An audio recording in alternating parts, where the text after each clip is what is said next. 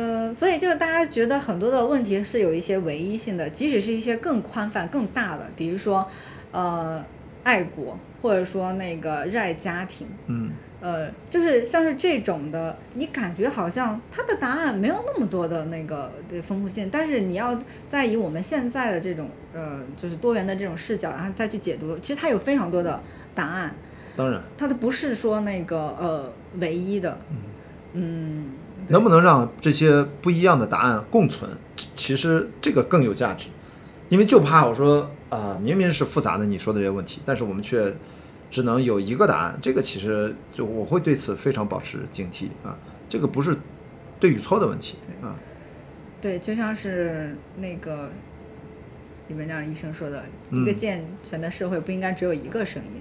啊，这对一个好的播客生态也不只是说，呃，只有某一种类型的播客节目，或者是只有某一批的这个主播。然后我觉得现在呃这种野生的状态，我觉得应该是我们都需要，就是我们内容创作者和听众。可能都需要稍微珍惜的，因为不知道它会走成什么样子，然后不知道这个现在的呃所谓的野生或者说某种引号的不规范之后又会怎样被规范掉。对不知道，我也不知道它的前景怎样。我只是想说，每一期的节目，然后珍惜每一次的表达，珍惜每一次跟人，嗯呃，当面或或者是那个线上对话的这种机会。对所以就要，呃，怎么说呢？就是此刻，我经常说此刻才是最重要的，其他没有那么重要。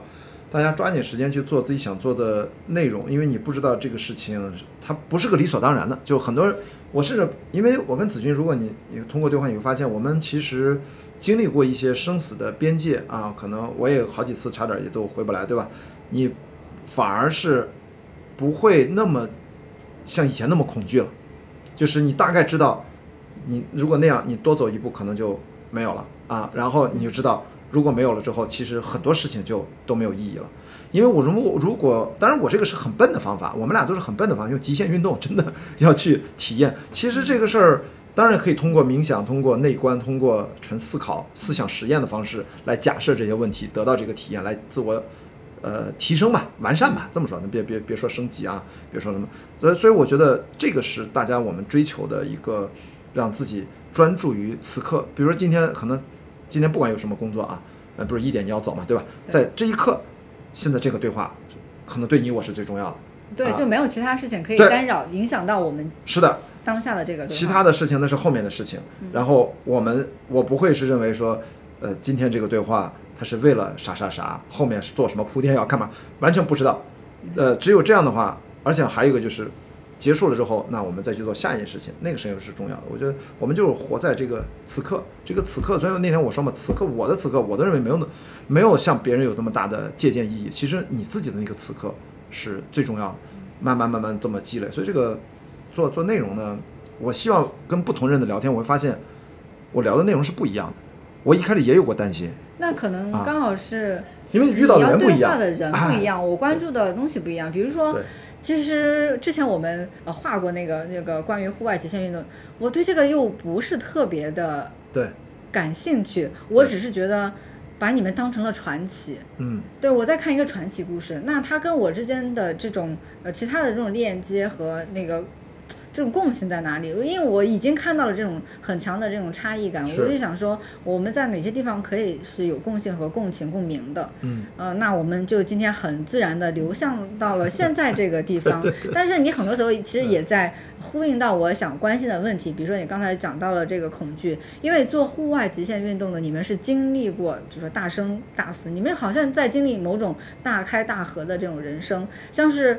呃，恐惧最顶尖的恐惧，可能就不是说如我们平时的对不有不安呐、或者对未知或搞坏的事情的恐惧，很多时候就已经是面临到呃死亡、濒临死亡啊，或者是很很多这种极限的这种恐惧。是你们已经经历过恐惧的更高级的那些考验了，是不是更多的已经看淡了这平时的这些？比如说，就是这期节目搞砸了又怎样？或者说明天你要去从事另外一个新的一个一个一个一个方向，跟甚至是跟一个你没有特别准备好的人去对话。嗯，如果是我们普通人，包括是我的话，其实我会有一点点不安。昨天的时候，我其实还是有一点点小的。呃，特别是早上醒了，一看，哇，昨天晚上都聊了些什么呀？是不是会更加不安？嗯，对，会有这种不安，觉得哎呀，其实对，就是对这种搞砸了，或者说对没按自己的这个计划，没按自己那种完美的那个目标达成某件事情的这种这种不安和焦虑，我觉得是大部分人的一个一个常态，但是。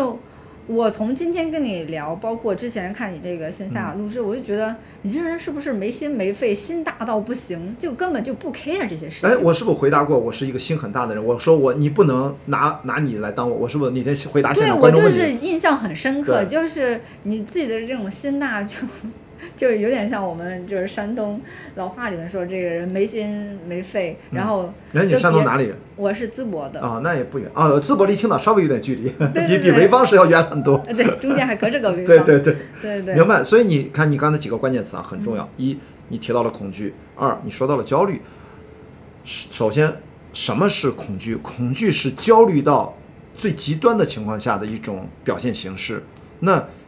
就恐惧又来自于大部分时候源于未知，所以我们经常缓解焦虑，或者说跟焦虑如何相处，我就借用这个李松蔚老师。我那天开场白说到，他是北大心理学博士，不是我的观点。我其实是个不太容易焦虑的人，虽然我经常感受到焦虑，但是我心大就过去了。没想到跟李松蔚聊完了之后，发现这是最好的处理方法，就是焦虑本身它是本来是一件好事儿，它是一种推动力，就像紧张，肾上腺素。是吧？你要上台演讲了，哎，你要不分泌点肾上腺素，你能发挥的好吗？你其实就太松垮了，对吧？就太放松了，反正是不对的，所以要紧张起来啊！但是焦虑也是，焦虑本来是一种推动力，是一种鞭策。哎呀，这个时间 deadline 要来了，然后，然后，但是我们经常错误的是原因，我们不不了解焦虑本身的机制。焦虑，他说最多对你产生情绪的负面影响不超过三十到一小时，三十分钟到六十分钟。然后，然后呢？然后发生什么呢？等他自己过去。对他六十分钟之后，你会发现你刚才焦虑的那个事情对你造成的负面的情绪的影响快速衰减。所以呢，有的时候你需要做的是什么呢？不要在特别焦虑的时候，呃，你不要让它变成特别焦虑。在一开始焦虑的时候，让他等一等，不要做任何的决策，不要给自己。不断的加码，在焦虑的时候不要再去 push，对，不要再去做重要决策。然后呢，你就等它过去，心情好一点之后，然后这个时候坐下来再去思考，现在这个事情我该怎么去做？回应恐惧，我们发现面对各种危险的，至少户外情况下，我们环球帆船赛，我们那一个赛段重伤四个，几个粉碎性骨折、复杂骨折的，就那个赛段我还好，就我们每个赛段都有严重受伤的人。我们当然遇到这个很，你但是再怎么受伤，你不要 man overboard，mob 不要。掉到海里面，那个捞你，如果船在快速行进又是寒冷的情况下，那非常非常危险，捞上来可能就尸体了。除非你穿了干衣，你可能坚持的时间长一点。因为我们把船停下来，按照 GPS 显示去找你，然后如果白天还好，晚上怎么办？那探照灯找你，我只能靠 GPS 靠拢你，可能把你打捞上来。我们最快的速度可能十六分钟能把你捞上来，这极快的速度。天气好的时候，稍微糟糕一点，四十五分钟起。你在海里面，如果水温只有两度到四度，你能扛多长时间？就这么简单。所以呢，说回来就是。恐惧是什么呢？你一定要让自己冷静下来，包括要调整自己的副交感神经，你要通过深呼吸，用各种方法，然后你要去思考。因为大部分的时候，恐惧我们生理上会造成的几种反应，就是呃化学物分泌失衡，直接导致呼吸急促，脑子一片空白，严重的身体僵硬，一动不动，叫懵了，叫真的懵逼这个词儿就这么来的，恐惧嘛。一动不动，你连逃跑都逃不了，因为你不能动，因为我们进入到一种生理上的一种假死的状态，你们会默认认为假死是最安全的啊，吓呆了，吓呆了的。其实那个是一个自我保护，所以我们只有通过反直觉训练。所以我经常推荐我身边的朋友，他们都有自己的小朋友，从小时候就要做身体对抗，身体对抗所有的这种综合格斗啊，复杂的体能训练啊，特别是团队运动啊。棒球啊，足球、篮球啊，既有配合又有对抗，它实际上都是一种反直觉训练，包括拳击、格斗更是反直觉因为。大家比如说遇到危险会觉得要避开，而不是说呃，实际上你要就是有这个危险，那我还要去呃呃呃，应该这么去讲，避开都需要避开的能力。你其实通过训练是要获得这种可以身体实时根据你的判断，呃，不是预知，是能够让身体实时配合大脑的判断做出反应的能力，也就是说你能逃跑的能力。就是身体和大脑它的那个敏锐感，它要协调统一。对对对，大脑给个指令，身体马上给出反应。大部分的时候，我们大脑啊太可怕了，啊跑跑跑不了了，傻了，你知道腿软了，你看是不是吓到腿软？嗯，有这种。我就说咱们，我就瞎说嘛。我们说极端情况，在国外或者哪儿啊，吃着饭呢，突然进来一个恐怖分子，拿大刀片，甚至拿着枪，嘎嘎嘎，那个时候很多人就是懵了，所以只能就死了。但实际上，我说要从小训练这种反直觉的能力。我们的直觉很多时候是我们的弱点啊，我们要去对抗它啊。比如说你刚才说的拳击，一般人嘣我一拳打过来，你有就是你会躲，会往后退，然后会会闭眼啊对，你知道吧？你看一个乌眼青，乌眼青都这么难，所以拳击你看或者搏击，我我是学过大概一年半的啊呃散打啊，叫自由搏击啊，哎不是自由搏，是散打。然后呢，你会发现教练最重要就告诉你，一定要知道看他的身体的移动的趋势，肩膀的变化，就知道他是伸左拳还是右拳，他髋关节怎么转的是摆左腿还是右腿，正蹬还是侧踹侧踢。然后你马上要一定要睁着眼睛，其实正视了它，不但正视，有的时候，呢，在极端的情况你要上前。为什么呢？比如这个拳打到这儿，因为我要打打你的脸在这儿，我要这么打，但是你会发现你突然把脸往前往前靠个十几公分，我这个拳到这儿，哎就没有劲儿，这儿没有劲儿了，而且它打不出去了。所以其实这些都是经过大量的反复的训练，都是些反直觉的。你为什么要敢往前呢？因为你知道，在有些时候你往前比往后是安全的。当然，你往前，在极端情况下，我们应该是往后转头就跑啊。但是我们是指在格斗当中，为什么要往前？往前才能啪啪啪啪上。你如果一那是因为我们是有规则的，是一种体育项目训练。如果你一旦往后的话，别人刚好蹦蹦蹦上拳上脚，你越往后退，他那个距离感，他成他来控制距离了，所以他怎么打你都有效。所以你要破除这个距离，他想这么打在这儿，那你就要往前，然后啪啪这么一个互动，所以你的步伐是最重要。这些东西都需要大量的反直觉训练，包括我自己用这样的理论，我去自己学单板滑雪的时候，同样遇到很危险，我摔过一次，滑高级道，我第一次上高级道。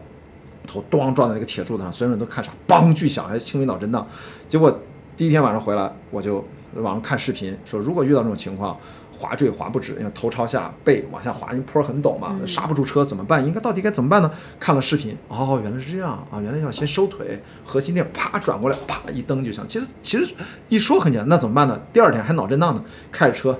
再去南山滑雪场，还是那个高级道，我整个一冬天就在那一个高级道上，把就天天练摔，就主动摔，摔完主动摔成那种，而且越来越快。一开始慢慢的转过来，一照随便摔，很放松，说啊速度已经很快了啊，看别人看啊好危险，其实没事儿，我在练呢。啪一说啪啪砰，滑雪场的人都懵了，这啊对对对对怎么回事？每天都来摔一次，每天都来摔 n 次。所以我想说的就是，你恐惧的东西，本质上作为我一个极限运动爱好者，我的角度，可能跟极限运动肯定是有点关系的，啊，也跟认知有关，就是你必须要直面恐惧，必须要拥抱它，不然你就被它支配。所以有一个电影叫斯蒂芬金的小说改编的，叫《It》，叫叫叫什么《It》叫什么？也拍了第二集，叫叫突然想不起来那个中文名儿。它就是那个小哦小丑回魂，那个小丑就是你内心恐惧的一个化身。所以，如果你战胜了自己内心的恐惧，你会发现那个小丑再也吓不到你了。我觉得这一点就没有办法，就是你要 get over it 这个方法就是反复 吓自己，吓到已经脱命 为止。但是中间是需要一些方法、啊。其实这个有点像是，就是认知行为疗法里面的一个，就是自我暴露。你越害怕什么，把自己在当然是在某种啊是一种条件下，然后对暴露在那个地方，对对，后来发现也没啥，对，就后来发现没。啥，对对对。但是这个我们说的，它是一定要有一套方法、一些技能。所以说，在体育运动，除了我刚才说团队协作和身体对抗之外，还有一个就是你相对来说复杂运动，就是你你跑步也也都相对而言没有那么复杂。